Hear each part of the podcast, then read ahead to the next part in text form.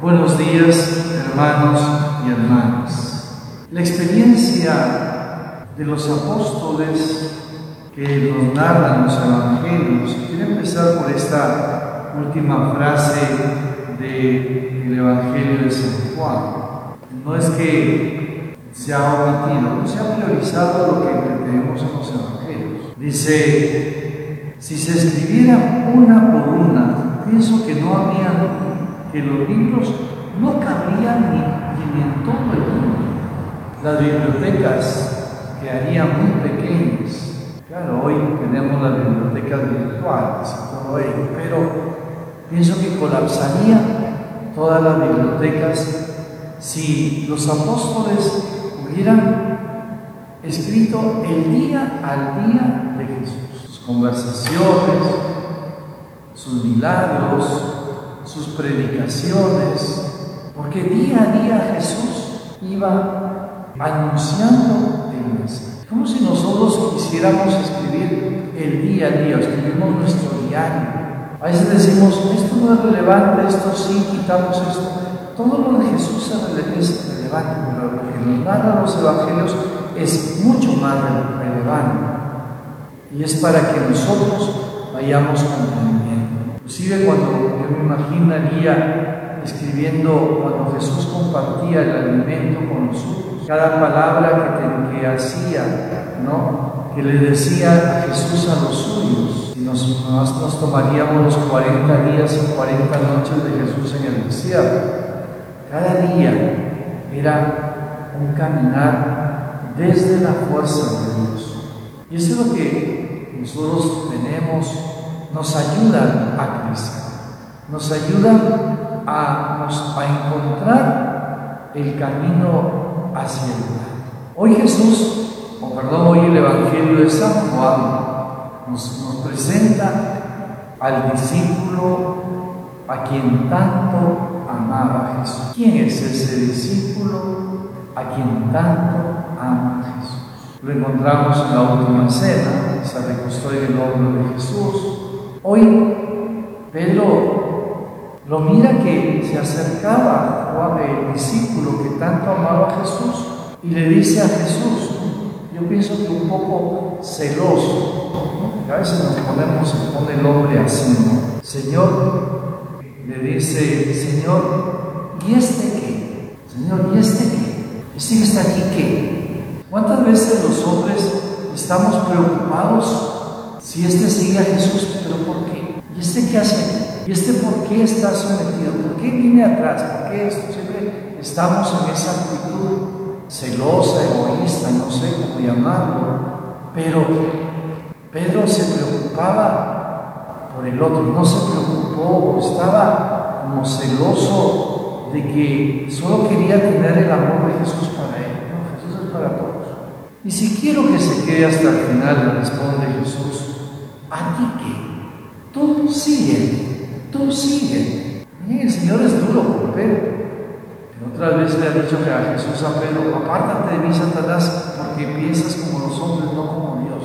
Hoy le dice, ¿y a ti qué? Tú sigue. La prioridad de tu vida es Jesucristo. Quien te ha llamado es Jesucristo. Quien te ha convocado a ser parte de Él es Jesucristo. Y Jesucristo te hace esa pregunta o te hace esa invitación, mejor dicho, tú sigue, tú sigue. Todo tu ser, toda tu mirada, toda tu confianza, todo tu caminar debe ser en la mirada y en la ruta que Jesús ha trazado en tu vida, en tu hogar, en tu familia, en la sociedad. Allí Jesús ha marcado un camino para ti. ¿Por qué andamos preocupados por el otro? Señor, pero este, este fulano, esta fulana, que es así, es así, es más acá, es por allá, pues anda ahí de, de, de, meloso y de melosa. Estamos preocupados por el pero no por aquel que nos ha llamado, que nos ha convocado a vivir la plenitud de su amor. Una frase, una pregunta muy dura. Hoy diríamos, ¿a ti qué te importa? ¿A ti qué te preocupa? Tienes todo. Tienes lo que Jesús te ha dado. Tienes una familia. Tienes una, una comunidad. ¿Por qué nos preocupamos, hermanos? Si hay que preocuparnos en los hermanos, en su bien material, en su bien espiritual. Pero nuestro seguimiento está en Jesucristo, que ella es más devota, que ella es más, este, más espiritual, que ella es más generosa, que ella es... Cada uno responde ante Dios, ante Dios responde al llamado que le ha hecho. El Papa, el obispo, el sacerdote, la religiosa, el laico, ustedes, queridos hermanos en su familia, cada uno respondemos a lo que Jesús nos ha llamado. El resto no nos preocupe si el otro Diosito le regala más gracias, más dones, más virtudes, que si al otro pues le, tiene más, más preferencia. Jesús no tiene o Dios no tiene preferencias de nadie ni para nadie. Todos nos da por igual, según nuestras capacidades.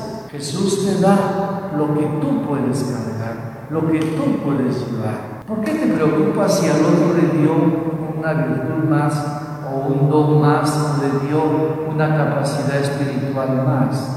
¿De qué sé? Tú recibe el don, recibe el talento que Dios te ha dado y trabaja en él y deja de preocuparte por el otro. Deja de hacer la vida imposible al otro, al vecino. Deja de hacer, deja de hacer de tu vida algo que te está estorbando al camino de la santidad. Es lo que nos estorba para llegar más plenamente a Dios. Por eso es que muchas veces, perdón que voy a decir esto, que muchos dicen, Padrecito, usted está más cerca de Dios rece por mí. ¿Por qué estás lejos de Dios?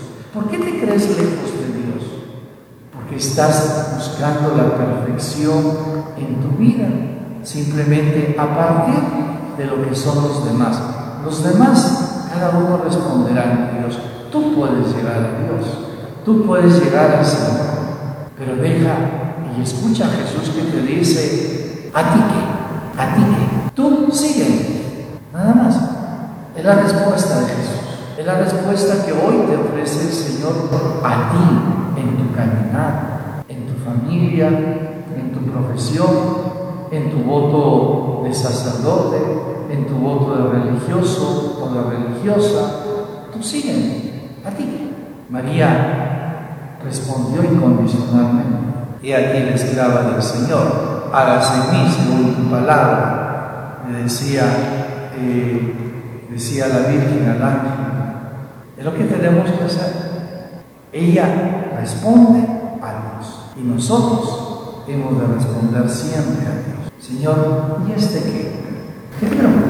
Que te gane en santidad, bendito sea Dios. Que sea mejor, bendito sea Dios. ¿Y tú qué esperas para hacer y alcanzar la santidad? Para llegar a Dios. Todos podemos llegar a Dios, queridos hermanos. Agradezcamos a Dios por este tiempo de la Pascua, tiempo que hemos vivido desde la Semana Santa de una manera distinta, muchos acontecimientos distintos desde la vida de Dios.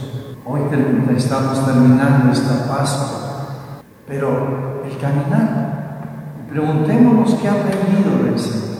Si el otro lo ha llamado a tú sí, te ha dicho el Señor. En nombre del Padre y del Hijo y del Espíritu Santo. Amén.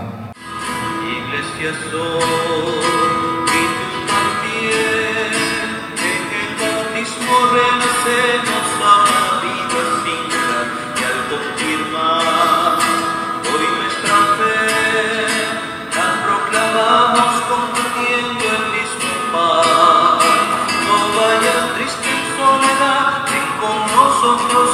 nuevas a los hermanos.